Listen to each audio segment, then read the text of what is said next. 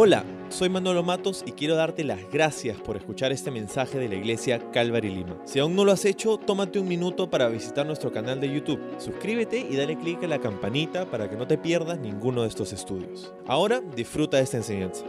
Amén. Qué chévere poder pasar este tiempo juntos en este tercer servicio. Nuevamente quiero darte la bienvenida a este tiempo, a nuestro tercer y final servicio del día.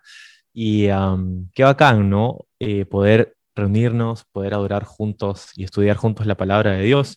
Y sabes qué, este, es loco porque, no sé, en, una hora como esta, eh, un domingo, hace un año, ¿no? Este, nuestro tercer servicio, ahí estábamos, pues, ¿no? La gente, el equipo voluntarios, ahí ah, mucha gente no sabe, pero toda la chamba que, que, que involucra un domingo en la mañana con eh, este increíble equipo de, voluntarios, de personas que, sirven a Dios en la iglesia de una manera alucinante para poder realizar todo eso. Y, y a estas horas ya estábamos ahí ya en las últimas del día, ¿no? Eh, listos para, ya pensando en el almuerzo muchas veces o, o ya listos para subir las cosas al remolque y traerlas de vuelta, ¿no? Y ya acabando el día eh, terminábamos exhaustos, pero recontra gozosos. Y, y, el día de hoy, bueno, las cosas pueden ser diferentes. Hoy día, este, nuestros domingos pueden verse un poco diferentes, pero la esencia sigue siendo la misma.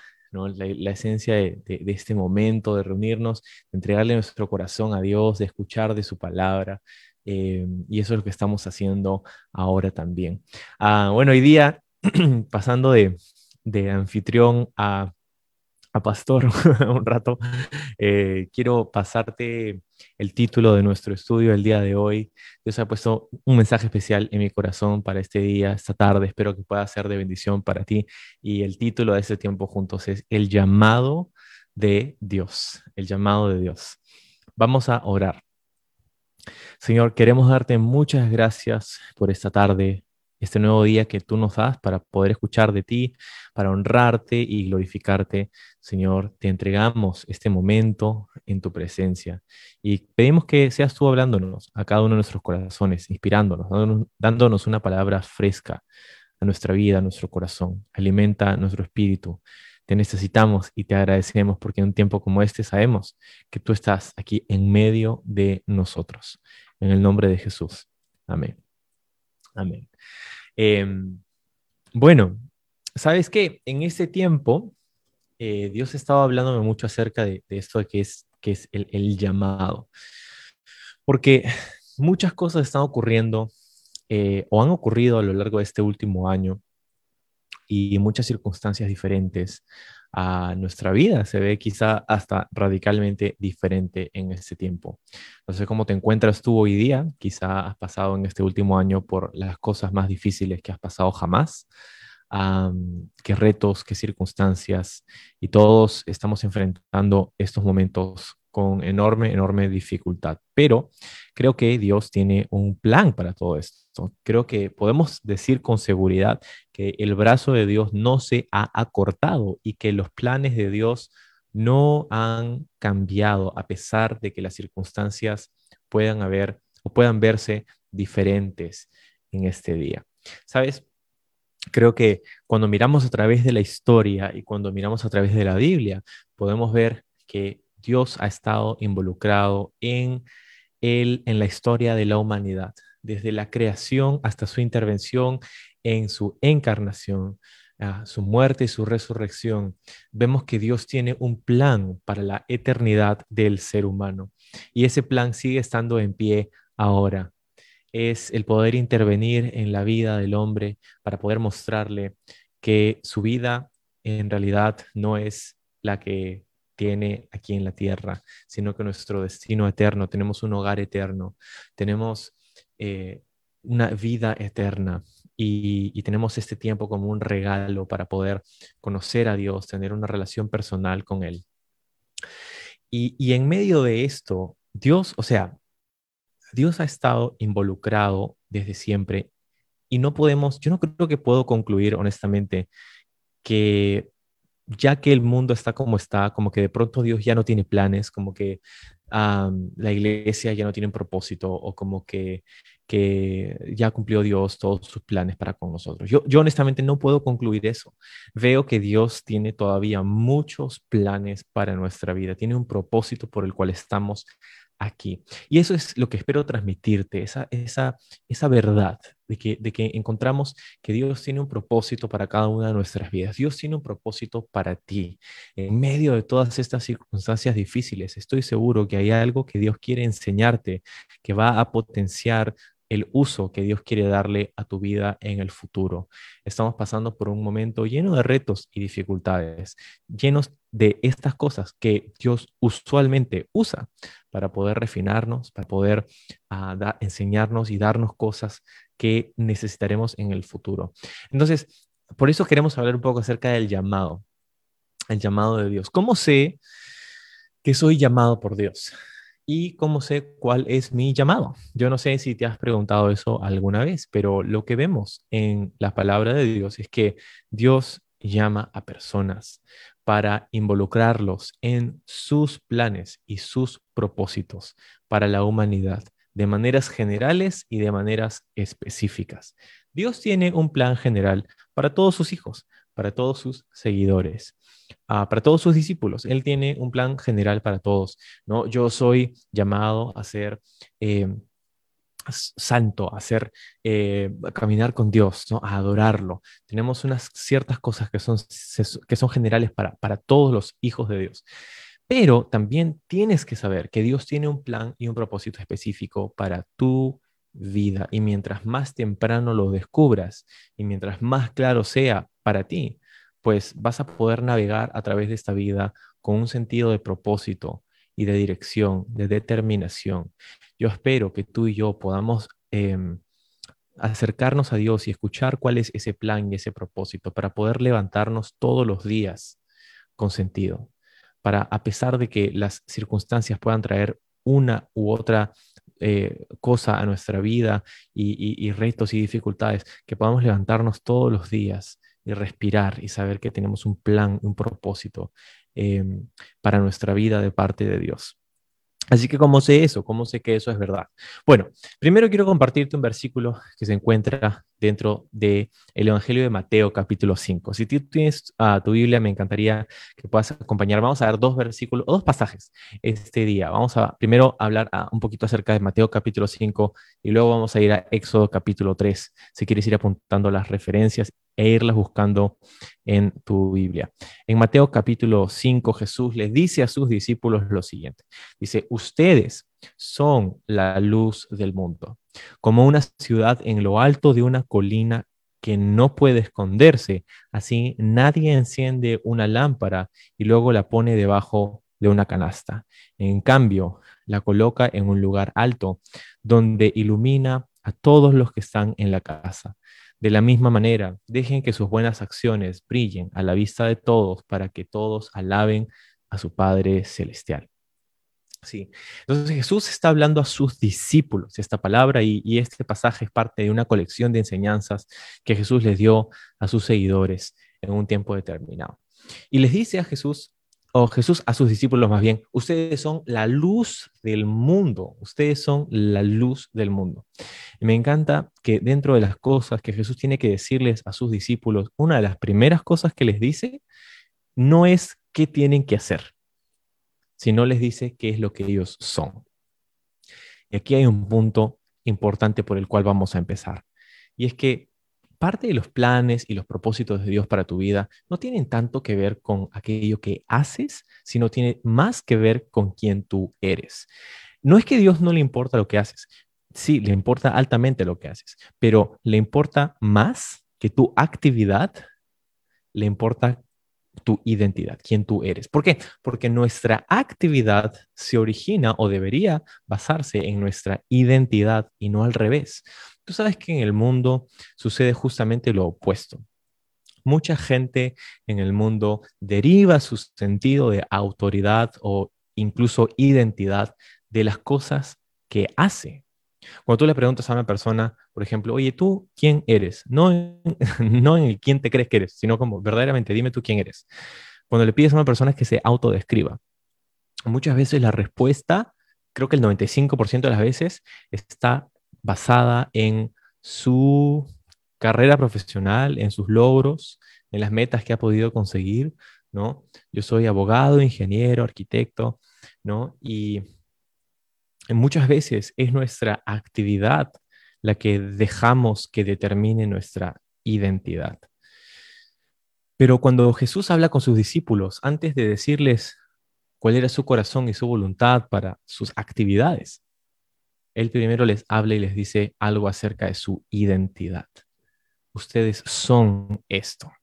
Y me encanta eso. Nosotros tenemos que empezar por ahí. No se trata de una serie de, cosas, una lista de cosas que tenemos que hacer para poder cumplir y agradar a Dios, sino que se trata de nuestra identidad. Alguien dijo que Dios más está, Dios está más interesado en el ministro que en el ministerio. Yo podría decir que está, Dios está más interesado en quién tú eres que lo que tú haces. Está más interesado en nuestro corazón que en nuestra productividad. Y no es que la productividad no importa, el fruto importa, pero Dios está interesado primero en inundar quienes nosotros somos, transformar quienes nosotros somos. Se trata de tu identidad. Entonces nosotros no dejamos que nuestra actividad determine lo que somos, sino que es nuestra identidad la que marca y determina la dirección de nuestra vida. Em, entonces, ¿por qué te digo que eso es importante? Porque si tú dejas que tu actividad determine tu identidad, entonces cuando pasa algo que fuerza el cambio de tu, de tu actividad, entonces te quedas en medio de una crisis de identidad. si tu identidad está en tu trabajo y de pronto pierdes tu trabajo ah, y pasa un momento o pierdes tu trabajo o pierdes tu salud o pierdes una oportunidad o, tu vida toma un, quiebre inesperado, entonces tu identidad se ve en crisis, pero nuestra identidad no está en ello sino está en lo que Dios dice acerca de nosotros. Y en eso ponemos nuestro enfoque y en eso ponemos nuestra atención. Ustedes son, dice Jesús, la luz del mundo. Ahora, como discípulos, nosotros sabemos que nuestra luz no es propia, sino que reflejamos la luz de Dios. Él es, Jesús dijo, yo soy la luz del mundo y, en otro, y ahora en otra ocasión les dice, ustedes son la luz del mundo. Entonces, nosotros somos como la luna que refleja la luz del sol, más no tenemos una luz propia. La luz que reflejamos es la luz de Jesús en nuestra vida, de cómo Él brilla a través de nosotros. Y no, lo ha, no, ha puesto Jesús una luz en nuestra vida para que, como dice aquí el texto, para poder ponerla debajo de una canasta, debajo de la cama o poder esconderla por ahí, sino que nos la ha dado para que podamos brillar. Y cuando estaba pensando acerca de ser luz, porque Jesús nos dice que somos luz, y como luz, estaba pensando en dos cosas. Estaba pensando en que hay principalmente dos beneficios Ah, fundamentales de la luz en nuestra vida. Primero, pensaba en que la luz, eh, una de las cosas más fundamentales de la luz, de su eh, función o, cómo afecta nuestra vida, es que nos da la posibilidad de ver, nos da la capacidad o activa nuestra capacidad de percibir. ¿no? Cuando no hay luz, no podemos ver bien, no podemos ver nada. Todo tiene un mismo color, negro o la falta de, ¿no? Este, no, no podemos ver, no podemos ver bien absolutamente nada. Podemos ver hacia dónde vamos, no, poder, no podemos ver bien con qué tropezamos, no podemos ver bien absolutamente nada. No podemos hacer distinción, no hay discernimiento. Sin luz no hay discernimiento. La Biblia dice que antes de conocer a Jesús nosotros andábamos en tinieblas. Y esa era nuestra vida, ¿no es así? yo sé que que es cierto en, mi vida y de repente si tú estás de acuerdo conmigo puedes dejármelo saber en los comentarios, ¿no? Antes de conocer a Jesús, esa luz no había entrado en nuestra vida y no había discernimiento espiritual. No sabíamos con qué tropezábamos, no sabíamos cuál era nuestro propósito, no sabíamos hacia dónde íbamos. Ah, y ese era el estado de nuestra vida y ese es el estado en el que se encuentran muchas personas el día de hoy. Personas que quizá no son maliciosas, personas que de repente no tienen una motivación escondida o nefaria, nefaria pero personas que simplemente no tienen esa luz y se encuentran en ese estado en el que nosotros nos encontrábamos. Y por eso Jesús dice a sus discípulos, ustedes son luz, porque como luz, primero decíamos, la luz tiene la capacidad de ayudarnos a percibir, a darnos discernimiento. Y eso es lo que se supone que debemos ser en la vida de alguien más. No es que como cristianos somos llamados a decirle a todo el mundo qué hacer. Eso no es lo que es ser luz. Ser luz es poder ayudarle a otro a ver, a percibir, a tener discernimiento, a cambiar su enfoque y su perspectiva, a enfocarse en las cosas reales y no en las mentiras de el mundo, la cultura o una filosofía, sino que podamos ayudarle a ver a alguien más. Esa es una de las principales razones por las que ser luz es importante como discípulo, es poder no decirle qué hacer, sino ayudarle a ver a alguien más. Y lo segundo que pensaba acerca de la luz es que es fundamental para el crecimiento y la vida. Piensa en una planta. Una planta utiliza la luz solar para hacer algo increíble, lo que llamamos el proceso de la fotosíntesis, el proceso de convertir luz en energía, energía que puede utilizar para poder crecer. Entonces, como luz, como discípulos de Jesús, se supone que hacemos esto también. Se supone que a través de nuestras relaciones interpersonales somos de influencia en la vida de alguien más para poder ayudarle no solamente a discernir y ver, sino también a crecer en su caminar con el Señor, en su vida espiritual. ¿Te das cuenta? Entonces, como luz del mundo, los discípulos de Jesús, la iglesia, se supone que hacemos estas dos cosas. No es que vamos y le decimos a todo el mundo qué hacer y todas las cosas en las que estamos, por las que estamos en contra, sino que vamos y les decimos, somos luz y mostramos y ayudamos a ver, a tener una mejor, una correcta perspectiva y ayudamos al crecimiento espiritual de la vida de una persona. Tristemente, sin embargo, hay algunos cristianos que, hay unos, algunos sectores de la iglesia que en vez de ser luz en estos, en estos respectos o en estas funciones, ah, son más como, no sé si te acuerdas de los hombres X, ¿no? No sé si te acuerdas de Cíclope, que tenía un visor que tenía que tener en su mente, en su, delante de sus ojos, porque ah, cuando se quitaba el visor, su mirada, ¿no? Era como un láser, un, rayo láser, y, sobre aquello que su mirada se posaba, eso se quemaba y se destruía, ¿no? Y, y, y siento que hay algunas veces algunos seguidores de Jesús que quizá con buenas intenciones o, no, no lo sé, eh, en vez de ser luz son como un láser. No somos llamados a ser un láser destructor, somos llamados a ser luz. ¿no? Eh, ese es el, propósito que Dios, por el que Dios ha puesto una luz en nosotros, no para ir y quemar y destruir todo lo que está a nuestro alrededor, contra todo lo que no estamos de acuerdo, ah, no, sino ser luz en la vida de alguien más, que en esencia son estas dos cosas, la posibilidad de discernir y la posibilidad de crecer. somos agentes de la luz de Dios en la vida de otras personas. Ese es nuestro propósito. Para eso estamos aquí, no solamente para tener comunión con Dios. Como decíamos hace varias semanas en nuestra, em, en nuestra serie de Iglesia Esencial, hace varias semanas, sino que ah, eh, decimos que estamos aquí no solamente para eso, sino para poder, poder ser luz para los demás. Ok, ese es nuestro llamado, ese es nuestro propósito, pero específicamente, espero que sepas que Dios no solamente tiene un propósito general para todos nosotros, sino que Dios tiene un propósito específico para tu vida.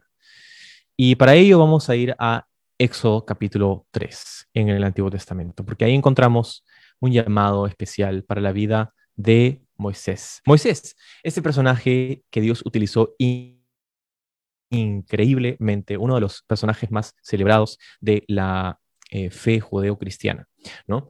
Eh, Moisés, ¿cómo pasó con Moisés? Como pasó con Moisés, pasó con muchos otros que Dios utilizó enormemente en la Biblia que recibieron un llamado específico para usar su vida de una manera específica. Y espero que tú puedas saber esto. Tú sabes que la ventana en la que estamos aquí es muy, muy corta. La ventana en la que tu vida está ocurriendo es inexplicablemente corta en relación o en función a el, el continuum de, tiempo-espacio. O sea, e, estamos aquí con con un propósito y en un momento en la historia tan específico que creo que ninguno de nosotros está aquí por casualidad. Dios nos ha puesto aquí con un propósito específico, así como lo hizo con Moisés, como vamos a ver, así como lo hizo con Esther, con Nehemías, con Isaías, con Pablo, con todos los personajes a los que Dios quiere utilizar y lo quiere hacer contigo también. Ok, entonces vamos a enfocarnos un poquito en Moisés en Éxodo capítulo 3. Y dice lo siguiente. Verso 3 ah, verso 1 del capítulo 3 de Éxodo, dice, apacentando Moisés a las ovejas de Jetro, su suegro, sacerdote de Madián, llevó a las ovejas a través del desierto y llegó hasta Oreb, monte de Dios. Y se le apareció el ángel de Jehová en una llama de fuego en medio de una zarza. Y él miró y vio que la zarza ardía en fuego y que la zarza no se consumía.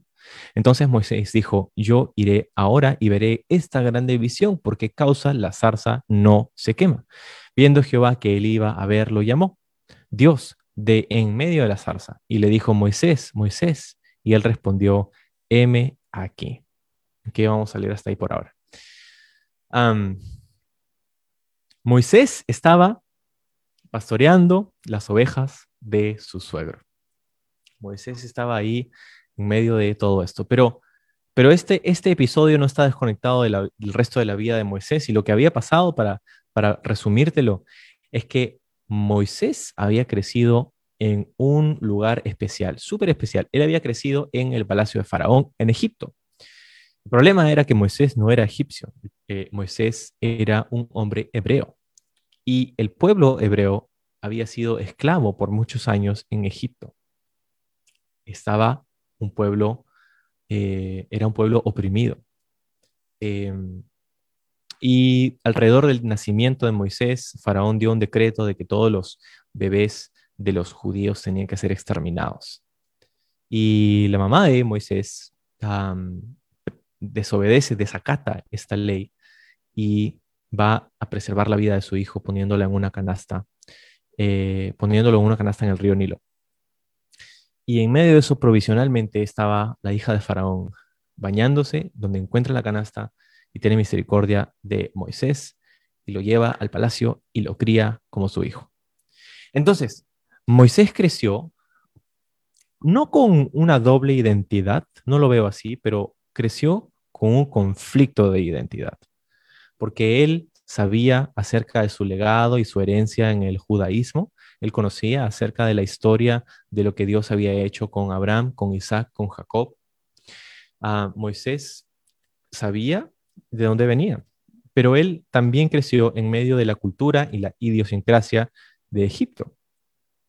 Y, entonces este choque de culturas, este, este choque de, de, cosas, de identidades en su corazón, él sabía, Moisés, que él sabía que tenía algo, algún propósito Dios tenía en medio de todo eso, pero no sabía cuál era.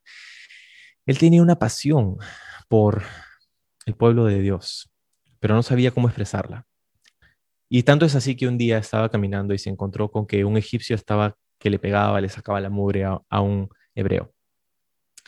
Y, y él, él explotó en esa rabia, en esa pasión que él tenía, descontrolada e impulsiva, y terminó asesinando a ese egipcio. De pronto, cuando sus ojos dejaron de ver rojo, eh, él trató de tapar las huellas de lo que había hecho, esperando que nadie se entere. Cuando un, tiempo, un corto tiempo después estaba en una situación muy similar, solo que esta vez no era un hebreo y un egipcio, esta vez eran dos hebreos que estaban peleándose. Y Moisés no lo puede creer y dice, ¿cómo puede ser que estas dos personas, parte del pueblo de Dios, estén peleándose? ¿No? Eh, un pueblo oprimido, en vez de buscar soluciones, están peleándose entre sí.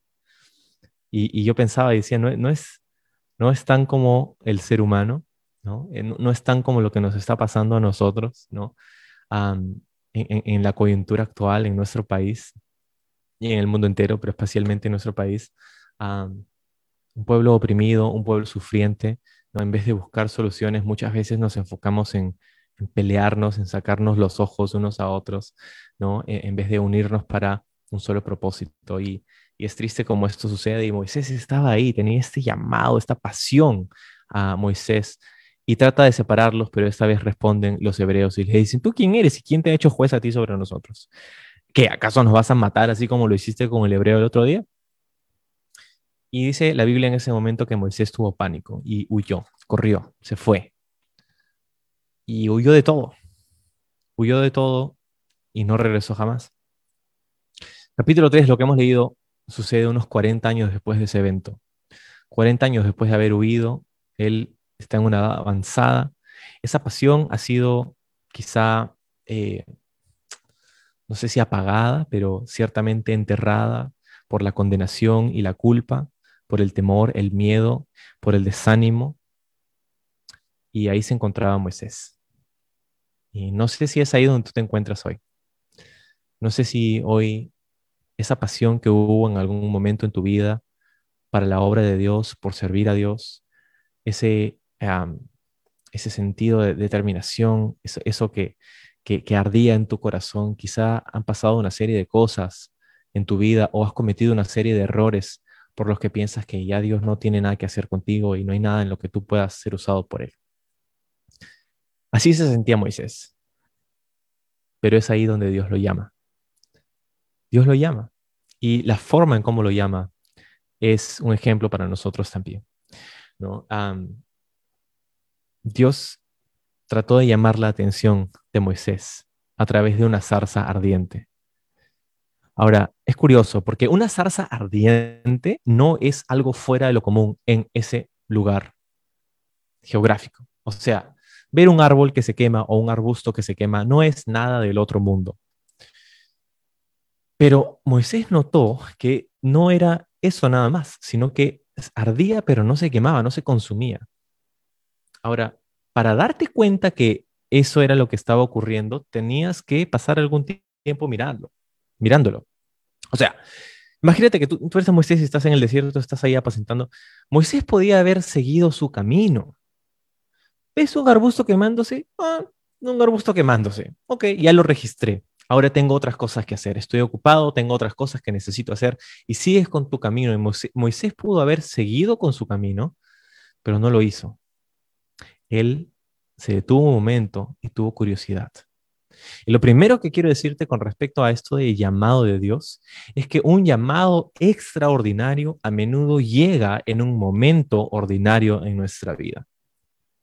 Un llamado extraordinario muchas veces llega en un momento ordinario. La vida, eh, la Biblia dice que no debemos desperdiciar o menospreciar el día de las pequeñeces, el día de las cosas pequeñas, ¿no? Y, tienes que saber, muchas veces es momentos, son momentos ordinarios en donde Dios hace destacar un llamado extraordinario en nuestra vida, así como en el día de Moisés. entonces, Moisés está ahí apacentando a las ovejas de su suegro, donde ve este llamado y tiene curiosidad. Y algo que me parece alucinante también es que Moisés decide ir hacia la zarza para investigar lo que estaba ocurriendo. Dios utilizó algo fuera de lo normal, una circunstancia extraña para llamar la atención de Moisés. ¿Y qué si te dijera que Dios está haciendo lo mismo ahora? ¿Qué si te dijera que Dios está utilizando esta serie de circunstancias extrañas, anómalas en el mundo para llamar nuestra atención, para llamar tu atención? Vas a, tener curiosidad y acercarte a Dios y preguntarle, hmm, Dios, ¿es que estás haciendo algo en medio de esta circunstancia extraña en mi vida? ¿Es que estás tratando de llamarme atención o simplemente vas a seguir tu, camino de largo? Tú, tú puedes tomar esa decisión. Entonces Moisés vio esa circunstancia extraña y ah, se acercó. Y en medio de eso Dios lo llama y le dice Moisés, Moisés. Y me, gusta eso que dice Moisés, Moisés, porque no es la única vez que Dios llama a una persona usando su nombre personal, su nombre propio y diciéndolo dos veces. De hecho, eh, nos acordamos en el Nuevo Testamento que Jesús hizo lo mismo, ¿no? Marta, Marta, le dijo a Marta, o sobre la ciudad de Jerusalén, Jerusalén, Jerusalén. Cuando Dios llama por nombre propio a algo o a alguien, dos veces de esta manera, es un recurso que se utilizaba para comunicar ese sentido de profunda preocupación y carga por eso que, por eso que llama. Y cuando Dios le dice Moisés, Moisés, ¿no? está comunicando ese sentido de carga y de preocupación que el corazón de Dios sentía hacia Moisés. Y es lo mismo que sucede contigo.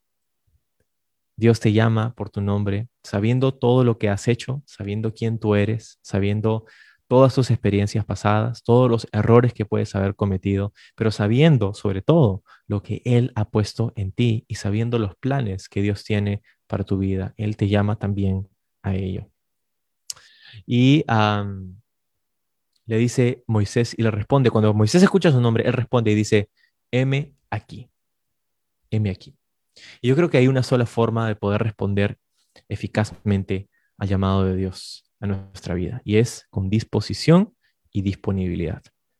Para ser usado por Dios, necesitas estar abierto y disponible para lo que sea que Dios te llame, para lo que sea que Dios te llame. Si tú te enfocas únicamente en hacer lo que tú quieres, en cumplir tus sueños, tus anhelos, tu voluntad, es difícil que puedas alcanzar a realizar los anhelos de Dios para tu vida.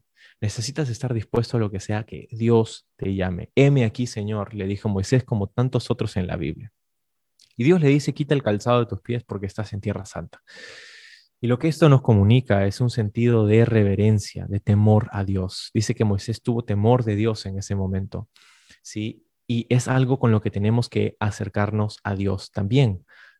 Cuando se trata de nuestro llamado, no lo tomamos como algo de juego, como algo superficial, sino que nos acercamos con temor, con reverencia, con humildad al Señor.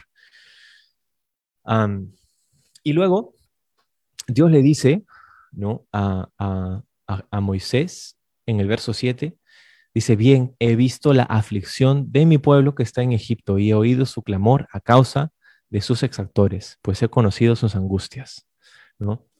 Dios le dice a Moisés que él había visto lo que estaba ocurriendo con su pueblo. Lo mismo es cierto el día de hoy. Dios sabe lo que está pasando con su pueblo, con su creación, y Él quiere llamar a ciertas personas específicamente para estar involucrando, para que, para que ellas se puedan involucrar en los planes que Dios tiene para cada uno de nosotros. el llamado de Dios, escúchame, es una respuesta a una necesidad que Dios te muestra. Dios le dice, yo, yo sé lo que está ocurriendo, esto es lo que está pasando. El llamado de Dios es una respuesta a una necesidad que Dios puede, a la que Dios puede abrir tus ojos. Y eso es algo que tú puedes preguntarte. ¿Qué es algo que tienes como una carga en tu corazón? Algo que te puede indignar quizá o hacer sentir gran gozo, gran, gran felicidad cuando piensas en ello, en dedicarte a ello. es parte del indicio, este llamado de Dios para tu vida. ¿No? Es, una respuesta a necesidad, pero no es, una, es, no es una ambición personal, es una necesidad ajena. ¿no? lo segundo que quiero que veas es la claridad con, lo que, con la que Dios llama a Moisés. ¿no? Dice, quiero que, en el verso 10 dice, ven por tanto ahora y te enviaré a Faraón para que saques de Egipto a mi pueblo, los hijos de Israel. Entonces Moisés respondió a Dios y le dijo, ¿quién soy yo para que vaya a Faraón y saque de Egipto a los hijos de Israel? ¿No? Y me encanta esa parte porque, ¿sabes qué? si, si, si, Dios va a llamar a Moisés y le va a dar una tarea, le va a dar una tarea específica. Dios no le dice a Moisés, anda y libera a todos los pueblos de todos los opresores del mundo entero. Quiero que acabes con la esclavitud en este momento. No. Dios le dice a Moisés, quiero que vayas a Faraón en Egipto y liberes a mi pueblo Israel. Es algo súper, súper específico. Como le dijo, por ejemplo, a Nehemías, quiero que vayas y reconstruyas este muro en esta ciudad. No quiero que te conviertas en un arquitecto, en un eh, alguien que hace un montón de obras, solamente quiero que vayas y construyas este muro, ¿no? Para esto te he llamado. Y hay claridad para nosotros. Dios tiene un llamado para cada uno de nosotros y podemos encontrar, mientras más claridad podamos encontrar a nuestro llamado, más clara va a ser pues justamente esta motivación y determinación que tenemos. Ahora, ¿cómo encontramos eso? ¿Cómo encontramos ese llamado específico? ¿no? Y yo creo que es el conjunto de tres áreas que tienes que examinar en tu vida. Primero, tus experiencias pasadas. Mira lo que había pasado con Moisés, todo lo que Dios había puesto en su vida para llevarle hasta este lugar. El conjunto de tus experiencias pasadas, cuando piensas en ello, probablemente vas a comenzar a darte cuenta de cómo Dios te ha preparado y para qué Dios te ha preparado. Pero no solamente tus experiencias pasadas, sino también tus valores centrales. ¿Cuáles son las cosas que están eh, como como cableadas dentro de ti, esas cosas que, son parte de tu identidad, parte de qué te hace funcionar, ¿no? Las cosas que te importan, cuáles son tus no negociables, tus valores no negociables, qué es lo que consideras sumamente importante, porque muchas veces eso ha sido puesto ahí por Dios. Uno es tus experiencias pasadas, otros son tus valores centrales y lo tercero son tus dones y habilidades. ¿Para qué eres bueno? ¿Para qué, ah, qué, es algo que te nace naturalmente hacer? Que los demás te dicen y te, te, te agradecen o te dicen, oye, ¿sabes qué? Qué chévere esto, que este eres bueno para hacer esto, ¿no? Em, ¿qué, ¿qué, es, pregúntate, ¿qué es algo que hago que tiene el mayor impacto sobre los demás? ¿Cuáles son mis dones y habilidades? Las cosas que Dios me ha permitido poder hacer. Entonces, cuando pones estas tres cosas en un círculo y pones en tres círculos tus experiencias pasadas, tus valores centrales, tus dones y habilidades, si encuentras un lugar y vas a encontrar un lugar en donde estas tres se intersectan, ese probablemente es el llamado y propósito que Dios tiene para tu vida. Entonces, necesitamos venir con claridad, con humildad eh, al llamado de Dios, con temor a Él, y, tenemos que ser adaptables y flexibles, adaptables y flexibles a lo que Dios tiene para nosotros. y necesitamos depender del respaldo de Dios para, para ello también, ¿no? ¿Quién soy yo? Le dice Moisés, para poder hacer esto. Y déjame decirte esto. Si tú puedes hacer lo que Dios te llama a hacer sin su ayuda, probablemente ese no es el plan de Dios para tu vida. Porque Dios nos llama a un lugar de dependencia, no de autoconfianza. Nos llama a un lugar de dependencia para poder confiar en Él, en sus planes y sus propósitos. Así que eh, no temas escuchar de Dios algo imposible de hacer, porque qué bueno que sea imposible para que te des cuenta que necesitas su intervención y depender de Él para todo. Entonces espero que puedas despertar a esta, a esta pasión, a esta determinación de buscar al corazón de Dios para, para tus planes, sus planes para tu vida en, en ese tiempo. Y esos planes van a involucrar un propósito. Y el propósito es el plan que Él tiene para la humanidad, para lo que nos dijo que, seamos, que somos luz, para alcanzar a alguien más, para poder que alguien más pueda conocer el mensaje de la gracia y la esperanza que tenemos en Jesucristo. Vamos a orar. Señor, gracias por este tiempo. Bendice esta tarde. Gracias por estar aquí con nosotros. Te adoramos, te exaltamos y te pido, Señor, que puedas darnos más claridad para poder escuchar tu voz y poder saber tus planes y tus anhelos para nuestras vidas. En el nombre de Jesús. Amén.